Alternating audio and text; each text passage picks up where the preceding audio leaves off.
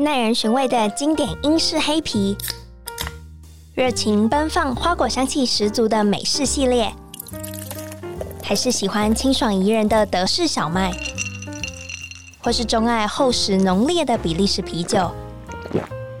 欢迎收听深饮啤酒，陪你探索来自世界的精酿啤酒，让我们一起从微醺中学习吧！Cheers 大家好，欢迎收听声饮啤酒，我是节目主持人 Claire。今天我又把印度游又邀来，大家知道上一次的事情吗？我一定要在这边控诉。来吧，你说，都给你讲，麦克风都给你。我第一次去录音，被别人嫌声音太小声。Hello，没有啦，就是老天爷要让我跟 Claire 再次见面。真的，你就毕竟我已经在对外宣称我是你的粉丝，你看我就是借故。那我以后要说我是 Claire 的粉丝，好，互相互粉。好，今天邀请到印度游来，是想要跟你聊一聊关于你在印度其实待了超过八年的时间。嗯嗯、然后我这边简述一下你的背景，就粉丝的理解，你曾经是凤凰卫视的记者，然后你也曾经在印度的旅行社工作过一段时间，在你成为记者之前。嗯，然后因为这次疫情的关系，然后你就有提早了回到台湾。嗯，那应该不用再讲你现职吧？哦，现职是在一个区块链公司，是不是很惊讶？对，哎，我真的还蛮了解你的，我没有特别做功课，我就是纯粹就是发冷资讯的这样。哦，真的粉丝，而且我 当你的粉丝是非常久了，二零一五吧，我记得我上次说二零一五一六，然后那时候你有你已经创立了你的呃粉丝专业，嗯嗯。呃粉丝专业名称 完蛋，印度神游游印度 没关系，因为很多人都记不得。你看我那时候到底有多乱取啊！我那时候取我的粉砖名称的时候，因为我从来没有想过，就是会有我不认识的人想要看我的粉砖。我当初成立是因为我想要记录一下我的印度生活，然后不想要它跟我的个人的页面混在一起。OK OK，想说可以做个记录这样。没有想到这么红，粉丝人数大概到三四百的时候，你知道你的朋友大概就是会按你赞的，就那些嘛。直到三四百的时候，我想说，哎，就差不多这样，然后就一路变一千、两千、三千，然后一路往上走。哇！我就吓一跳，嗯，没想到有那么多人想要听我废话。我因为我那时候，因为我自己是个人非常喜欢自助旅行，所以我对于印度就是莫名有憧憬。我就期待我从欧洲结束我的工作之后，我就可以背着背包，然后在印度旅行一个月，就是可以环印。然后我告诉你，一个月很难还印。我知道，我已经被打枪很多次啊。大概你可以走一些北印度的城市，但是因为我之前有一个朋友，他在印度待了三个月。他发现他走不完他行程上的很多城市。第一个当然是因为印度很大，嗯、第二个就是印度实在有太多意外了，所以你原本排好行程都不会照着你的行程走。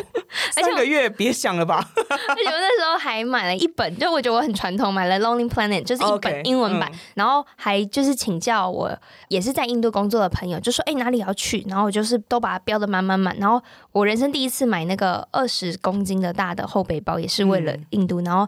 也没再使用过，就从来没被使用过。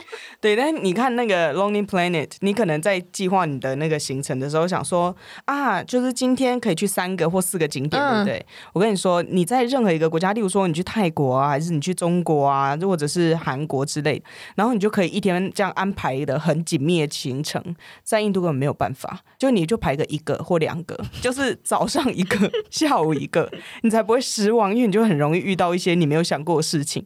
然后交通啊，或者是你去那个地方啊，买票啊什么的，可能都和你原本想的完全不一样，所以尽量排松一点，你才有时间去迎接那些惊喜。因为很多时候，当你排很密集，你只想要照着你自己的行程的时候，嗯、你是没有办法迎接惊喜的。好，你只能拒绝。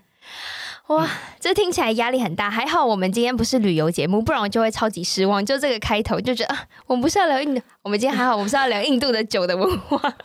没有想要聊，继续聊啊，开金马林。哎，那你在去印度之前，你喝酒吗？我喝啊，我一直都喝酒啊。然后从台湾就是对啊，但是我不是那种很会喝的人，我就是喜欢跟朋友喝快乐这样，所以我也不会喝到非常多，可能就是一两瓶的那一种，就是以啤酒为主。嗯，以啤酒为主，而且因为我曾经有一次喝太多红酒，就真的是喝到有一点断片的那种状态。然后后来我记那一次之后，我再喝红酒就会过敏，这也不知道为什么就会起红色的酒疹这样。因为一般人喝红酒不会出现这样的情况，嗯、所以我觉得可能是我自己身体在记忆，就是这个酒是不好的，不是不好的记忆这样。哎，是品牌的关系，比如说你是喝到，不是，我是喝非常好的红酒，真的非常好，是那种一瓶非常贵的，你没有那个命。或者是就真的把这辈子要喝的红酒 都已经喝完了。对，但我很喜欢喝白酒。哎、欸，都是葡萄酒系，可是白酒可以，红酒不行。对，所以我觉得可能不是我生理的反应，是我心理的反应。心理反应可以影响到你起酒疹，这这很神奇。我在猜啦，因为可能那一次喝红酒的记忆，就真的是很痛苦。就是吐啊，然后不舒服什么的。那我这样可以直觉的想到，你在印度应该是喝威士忌吧？没有，印度人很爱喝威士忌，他们就是有一个威士忌的品牌叫做 Old Monk，就真的很便宜哦，就那种一瓶，然后卢比三百五十块，台币一百七十几块吧，一百七的威士忌的 whisky，然后大概有三百 ml。这样敢喝吗？没有，对不起，我有喝过，可是我不是一个会品酒的人，所以我可能也喝不太出来。我只是觉得哦很烈，然后他们就会喝，然后加非常多可乐。哦，就做一个 whisky coke 的。对，他们就是最普通的百姓喝得起的那个 whisky，就叫做 Old Monk。所以印度是全世界喝 whisky 最多的一个国家。这太是不是有超过你的想象？对，因为我一直以为是什么中国啊，啊还是什么？对对对对，嗯、我知道苏格兰可能没有，就是亚洲地区那么丰，哎，或者是人口没那么多嘛？对，没那么多。毕竟印度十三亿人口，对，对哇。他们喝非常多 whisky，我觉得有可能是因为英国殖民嘛，以前，嗯、所以他们对于 whisky 的概念是很久以前就养成了，就是喝 whisky 的习惯。然后再来就是他们有自己酿造出非常非常便宜的 whisky，就叫 Old Monk 老和尚。可以形容一下它喝起来是什么感觉吗？就是都可乐的味道啊，没有。因为我没有单纯品过欧曼，可我喝的时候他们都帮我加了可乐。好，哎、欸，你谢谢，这个介绍就到这里。就是会醉的可乐啊。好，因为我最近刚刚参加了那个威士忌的品酒会，也是我人生中第一次。我没有想到，就是要入手一瓶威士忌，其实也没有到那么划算。就是平常就是可能家人啊一起大家买，然后后来因为我觉得要去参加活动，一定要体面一点，要购入一瓶也是不便宜，也是要两三千。可能我真的太不会买，就买特别买那种稍微贵一点。因为相较你说一百多块，我真的会有一种就比红白酒还便宜啊。对对。所以在印度，如果真的想喝 whisky 的话，你是可以用非常非常便宜的价格买到的。那他们喝啤酒吧？也喝也喝，就是他们有一个非常非常有名的啤酒，叫做 Kingfisher。嗯，我觉得应该蛮多人都听过 Kingfisher 这个牌子的。然后我非常非常喜欢 Kingfisher Light，因为有些人他有分是不是？嗯，他有分，他有分 Light、Ultra 跟 Strong。对，然后 Ultra 是最淡的，我也很喜欢。然后这个 Kingfisher 老板，反正在印度非常有名，他也曾经创办过航空公司这样。然后这个就是印度最老牌、最老牌啤酒，你基本上到哪一家餐厅里面，只要他有供酒，应该都买得到 Kingfisher。所以那大家是就是呃像我们这样子直接就瓶口喝的吗？还是他，他们大家都是什么 on tap？有那种比较小瓶的，但是他没有这种就是。像生啤酒的那种模式，它就是嗯瓶装的，然后、哦、就是瓶装，嗯，但有分那种就是铝罐啊，还有玻璃瓶啊等等这样，所以它喝起来是很啤酒的感觉。对，我觉得就是一般的商业的那种啤酒，可是它的 strong 在印度有非常多男生是喜欢喝那一款的口味，因为它的那个苦味是比较强，然后麦香很强烈。嗯，可是因为我本身就是一个喜欢喝美亚酒跟喜欢清爽的人，所以我最喜欢喝就是它的 light 或者是 ultra，然后再加柠檬片，就会非常的清爽。这听起来很适合夏天哎、欸嗯。对，所以我们例如说去酒吧什么的，大家都会买 Kingfisher，而且是外国人都会觉得很好喝的啤酒。嗯、哦，你说如果旅居印度的外国人也是会，对，我们都会 Kingfisher。哦，我们叫啤酒也是叫 Kingfisher，而且印度因为酒的进口税非常高，所以如果你要喝像是海尼根啊，嗯、或者是 Corona，它的价格是很贵的，就一小瓶，就是最小瓶那种玻璃瓶。有些地方可能一瓶也要卖到一百多块台币。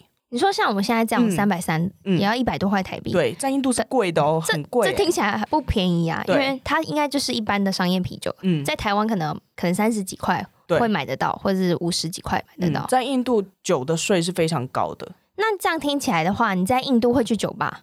我会就是偶尔跟朋友一起去的话，而且他们现在因为有越来越多就是西方文化或者外国人啊等等，然后他们就会有很多不同的酒吧开始出现。就其实还蛮好玩的，因为我以前住在新德里，嗯，然后新德里有一个地方叫做 Connaught Place，就是他们市中心，有点像是台北火车站这样子的概念，所有的那个铁路啊跟地铁都是从那边为中间站这样。OK，然后 Connaught Place 有非常强烈的英国殖民的风格，因为它整个最著名的建筑就是它那个地方就是一个大圆环，嗯，对，然后都是白色的欧式建筑这样子，然后那边后来就开了非常非常多的酒吧。然后都是那种很英式风格啊，欧洲啊，我觉得他们到现在都还很崇尚英国，就可能像台湾人现在还很爱日本，是有一点这样子的概念。对，然后他们就很喜欢跳舞啊，然后放那个宝莱坞音乐啊什么的，那我们就会跟朋友约去那边喝酒。所以在印度的酒吧都是一定会有一个舞池的嘛？就大家我跟你说，一定要有跳舞的地方，不然 印度人感觉不会去。除非是真的有一些很 chill 的，嗯，对，呃，像我在新德里，其实我非常喜欢一个酒吧，它很有趣，因为它几乎是 for woman，就是去的客人大部分都是新兴人类里面的女子。我用新兴人类听起来是不是 so old？Anyway。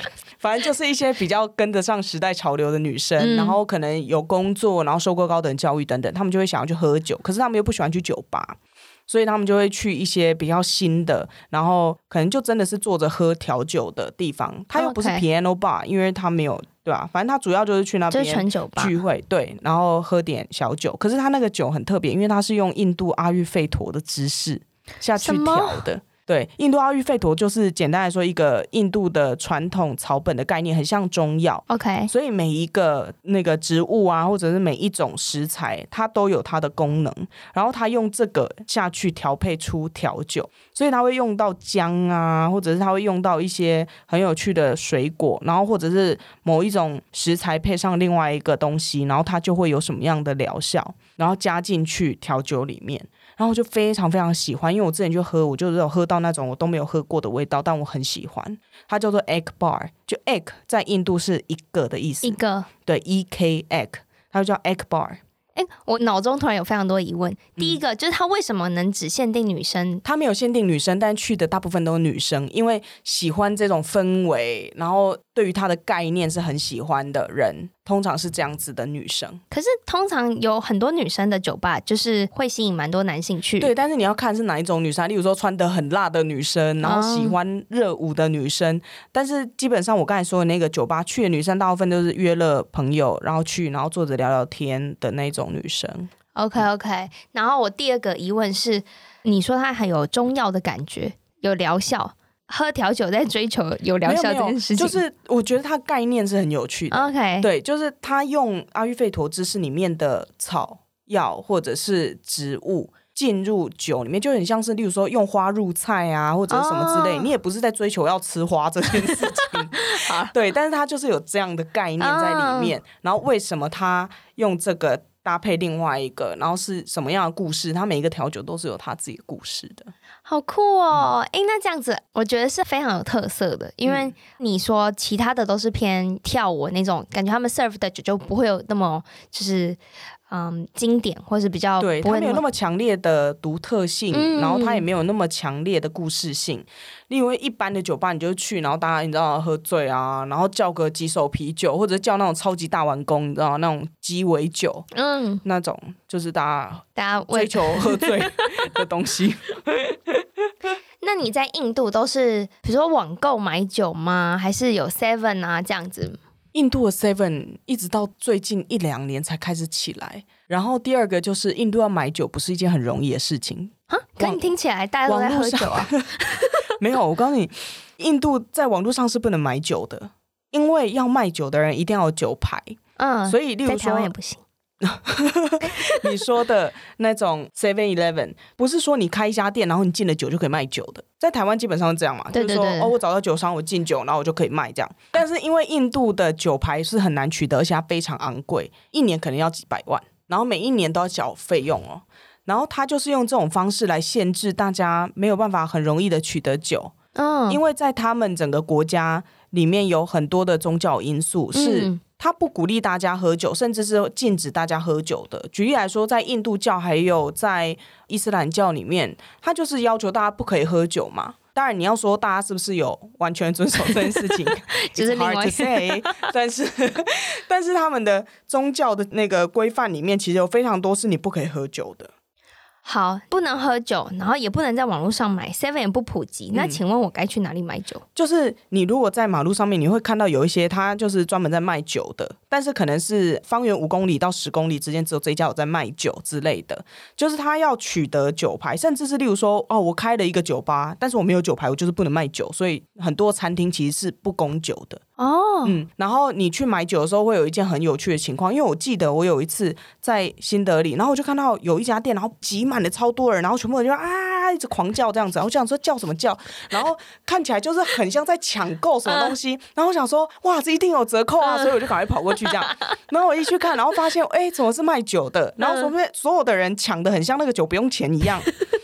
后来我就问他们说：“哎，所以有任何 discount 吗？”这样他们就说没有啊。然后他们就是要买酒啊。然后就后来我才发现，原来那家店是方圆十公里内唯一的一家，大家都是要在这个地方买酒，而且就是很怕被别人抢完了，所以他就会赶快一直拿钱，然后一直叫他要买的那个酒，例如说 Kingfisher Kingfisher，然后 Oh Monk 这样就在那边狂吼，对，然后就是很诡异。然后这里就算了，你有时候会看到一些酒的那个店家，因为大家实在太热情，你知道吗？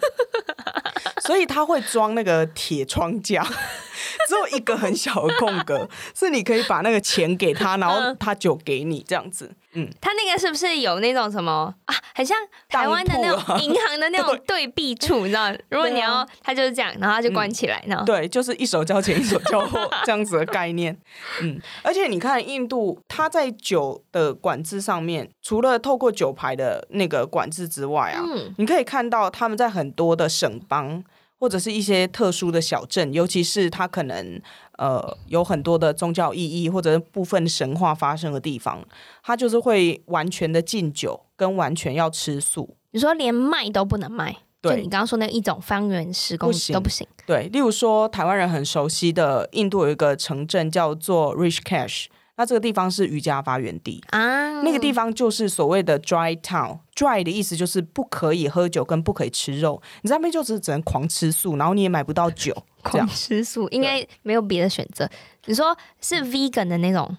对，就是真的。呃，他们吃的素是奶素。就是印度最 general 的素食的话是奶素，因为他们在所有会碰到嘴巴的东西，包括食物、包括牙膏、口红这些东西，只要会碰到他嘴巴，他都会标示它是素的还是不是素的。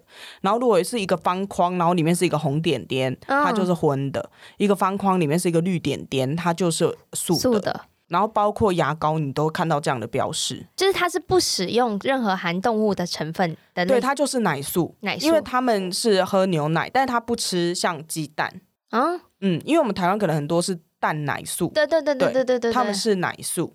OK，那那些 dry town 就真的不能都喝，真的不能喝酒。可是我之前就去过一个地方，它叫做 Pushkar，Pushkar 是在一个省邦叫做 Rajasthan 这样。然后 Pushkar 本身是一个宗教圣地，有非常多人会去那里。然后包括很多那种西方嬉皮啊什么之类，大家就会去那里。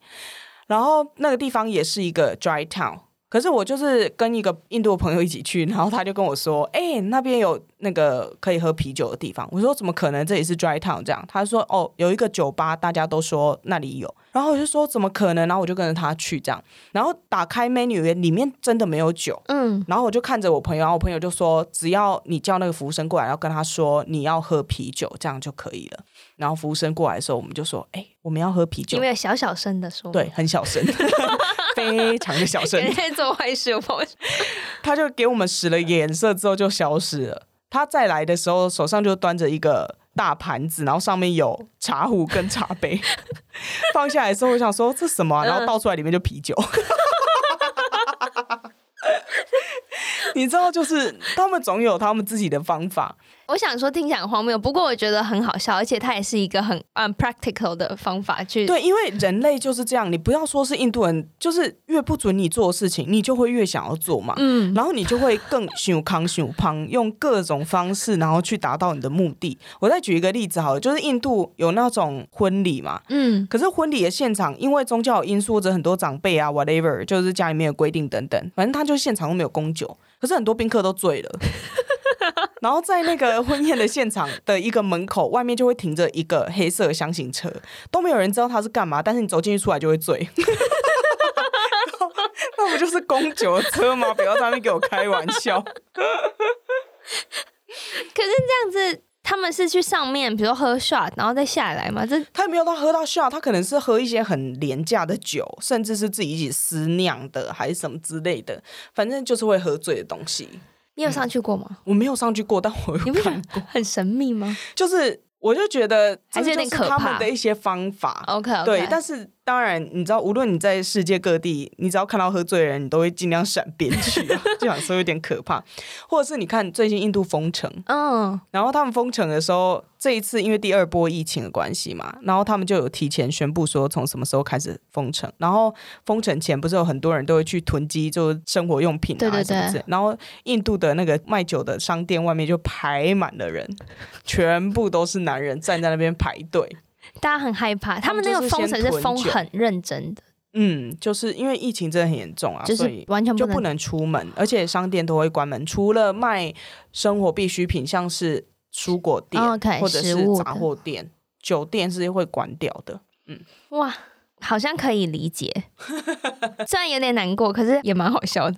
我觉得印度人本身就有一些很幽默的成分，对，或者他们真的很乐观、很乐天这样。嗯。那像之前又出现一个很扯的事情，因为印度那时候第一波疫情，然后解除封城之后，就出现一大堆男人，然后疯狂的排队排在。那个卖酒商店外面，然后后来就是你知道，政府赶快出来阻挡还是什么这些，但都没有人要回家，大家都要买酒这样子。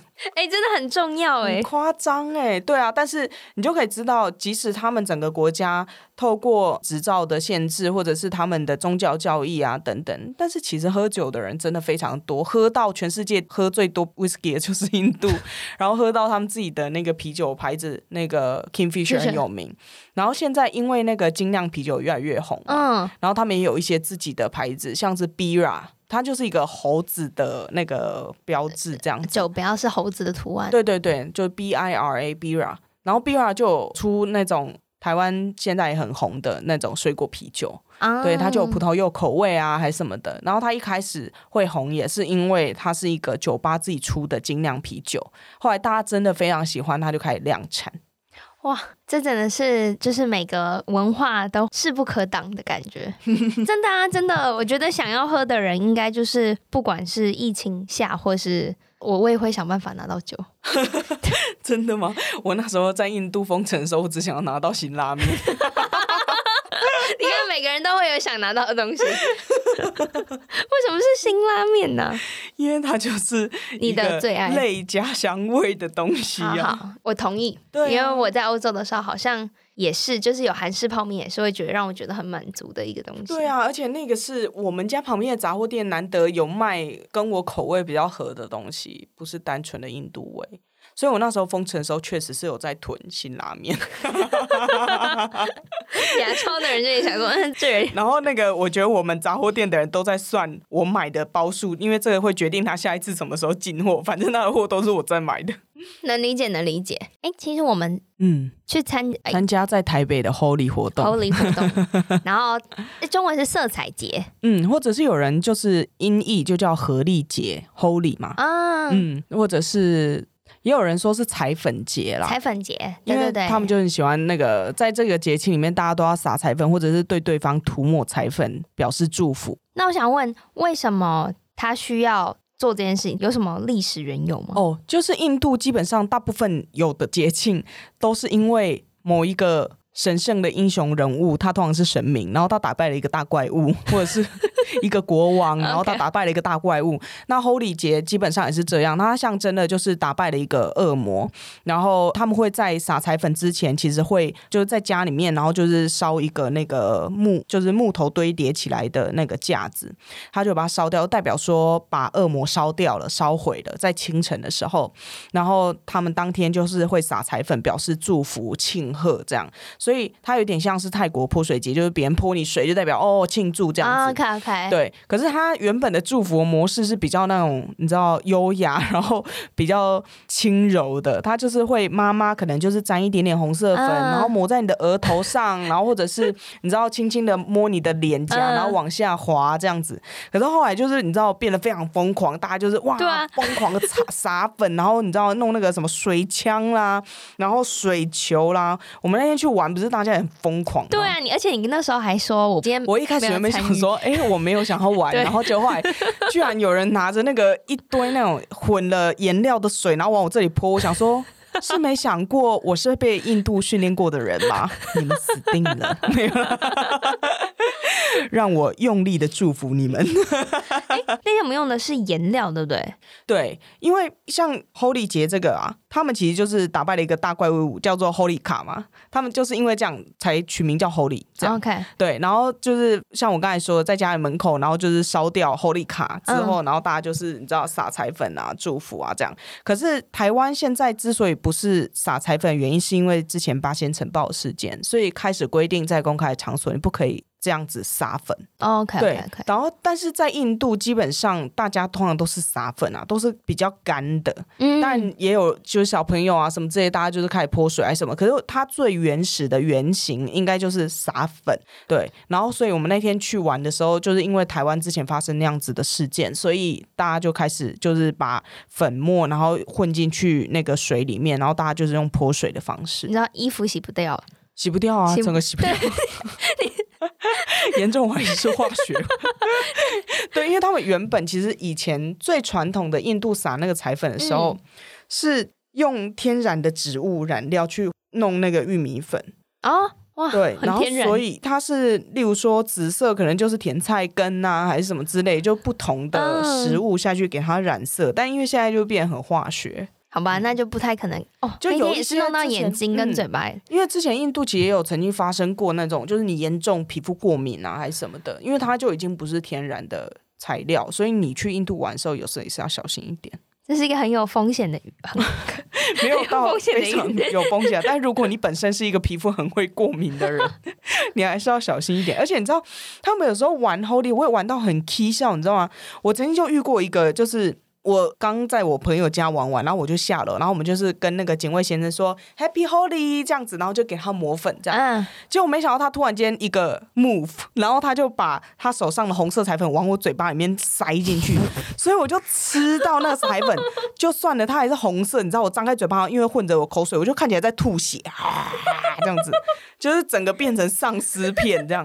他就会玩得很疯，而且他们不只是本身，你知道越玩越疯，他们那一天很多。男人都会喝酒，嗯，嗯，他们喝的酒叫大麻酒，就是用大麻下去酿的酒，是合法的吗？其实我觉得他没有合法，可是就是他们的一个传统。好，就像是他们其实也不可以吸大麻，但是像在北方邦一个大家很喜欢去的圣城叫做 Varanasi，那边每一个咕噜，所谓的咕噜就是那种大师或者是什么苦行僧还是什么之类的，嗯、他们都还在抽大麻。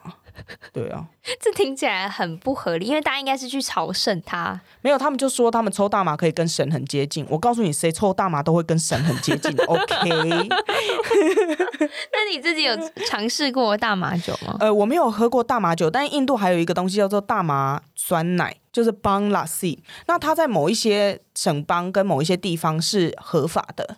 这听起来很荒谬，我不知道怎么在我脑子里，大麻跟酸奶。对，那他们那个大麻其实和你想的那种抽的不一样，它是一球黏黏的绿色的东西，它基本上是大麻叶下去做做出来的.然后它就是一球，然后放进去那个呃酸奶里面，然后一起搅拌，然后你就可以喝这样子。可是它的效力就是有些是真的很强哦。嗯，就是他们不能卖抽烟的那一种抽的大麻，嗯、可是喝的大麻倒是在某一些省邦是合法，而且是会有那种 government authorized 的 shop。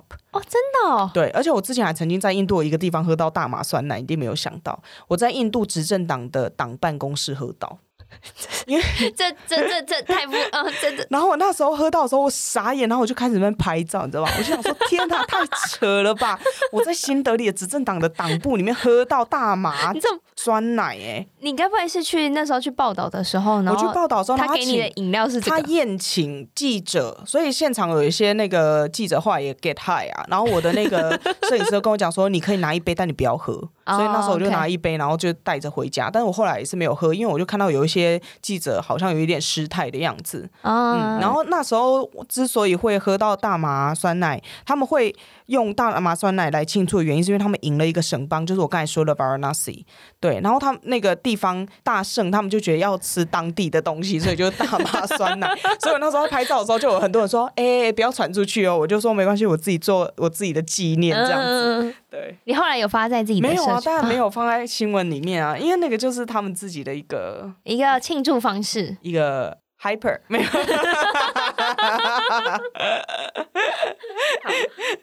哎，那大麻酒它的应该是就是直接使用酒精，就是自己私酿的那种酒。对、嗯、你有跟我提到过，就是除了威士忌之外，印度其实有很多私酿酒。其实有很多，就是你去乡下，然后有些人自己家里面就会有一些酒这样子，然后都是非常多抑郁不得志的男人，或者是你知道，就是闷在家里面没事做的男人，他们都会喝酒，可是他们又买不起外面的酒，税那么高，然后那种好的酒又那么贵，他就会自己酿。嗯我我觉得记者真的是不一样，你会用抑郁不得志哦 来形容哦，不然要说？来形容一个失忆的人，我觉得很棒。其实我在乡下很常看到这样子的人，然后当然大家就会说什么他不负责任啊，然后整天就是喝的很醉啊，然后对于妻子啊、小孩啊都很不负责任还是什么。可是你有时候就会想说，他们某种程度上就是没有。别的地方可以伸展自己，或者他也没有其他机会，导致他最后就是用酒精来麻痹他自己。哇，好吧，这是一个悲伤的故事。不过还是 希望大家可以理性饮酒。对，理性饮酒。对对对。哎，对啊，现在这样子疫情这样子，你身为一个在印度住了这么长时间的台湾人，心情上会不会有什么冲击啊？我觉得你一定会非常难过。第一个，印度对我来说就像是我第二个家，嗯，所以那个就是你的家乡在蒙难的状态，然后第二个就是以前你知道的时候，就是例如说，哦，有人确诊，但那是陌生人。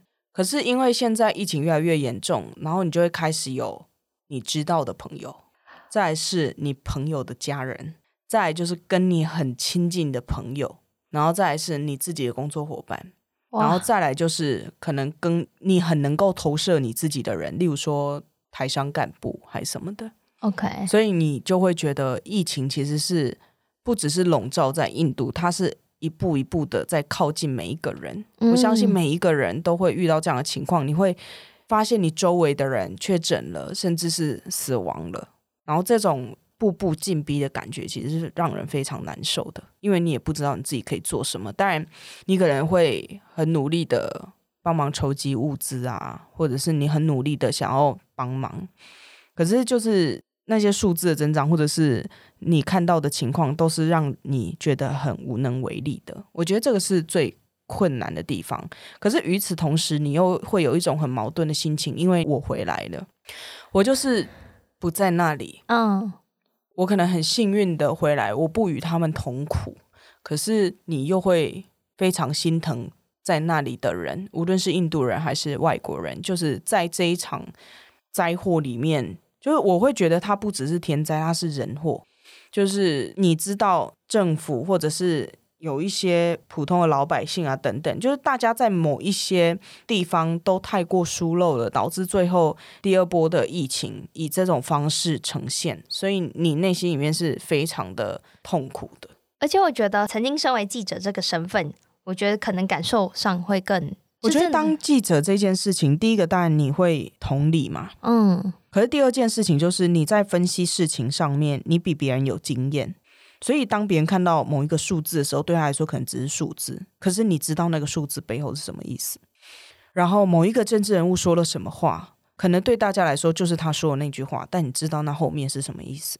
对，你更深层的知道这些东西的原因是什么，然后你更深层的知道，当这一件事情发生之后会发生会发生什么事。你的预测能力跟你的分析能力是比别人更有经验的，可是这也会让你感到更加痛苦，因为你知道。好。喝一大口，我们干杯，干杯啊，干杯！咕咕咕咕，对对对，哎，就就结束。你喝完了是不是？哎，你还有还有还有还有，好，来，嗯，好喝。哎，我不骗你，这是我录节目到现在四十多集第一次在节目上干杯。真假的？真的。那是第一次采管吗？对，对，你知道自从就是进入这个产业以后，你就不采管了哦，真的啊？你就觉得每一只酒都是需要被细细品尝的，然后呃，因为它有专属于它自己的杯子杯型，哦，所以你会把它倒到适合它的杯子当中去闻它的香气，然后喝，然后或是有时候。就是前面比较嫩的时候，就是采访来宾会觉得哦，脑中思绪已经很混乱了，我怎么我怎么还敢喝酒？因为这样我会。所以今天很 chill。真的真的，我没想遇过遇到这么会讲的来宾也是没办法。不是我可能变厉害了，没有。有你很厉害。对，不过今天真的很荣幸可以邀请到印度友来到摄影啤酒的节目现场。谢谢。然后我觉得今天就第二次听，还是觉得很有趣。内容我觉得还是就出乎我意料，哎，原来在印度，明明一个这么隐晦、好像不太喝酒的国家，都还可以发生这么多有很多酒文化。对，台面下的。我那时候还想说，嗯，听说印度都不喝酒哦，因为我邀请你来这样子好吗？不是，是印度都说不喝酒。对，我觉得这个直接面就下标，很棒。说好的不喝酒。对对对，哎，说好了不喝酒，然后印度。今天这样非常谢谢你。然后这集也是由 ABV Bar and Kitchen 赞助播出。如果喜欢摄影啤酒的听众，也要记得订阅，就不管是用 Apple Podcast、Spotify 都帮我订阅，然后也要分享给你的朋友。那我们节目就到这喽，拜拜，拜拜。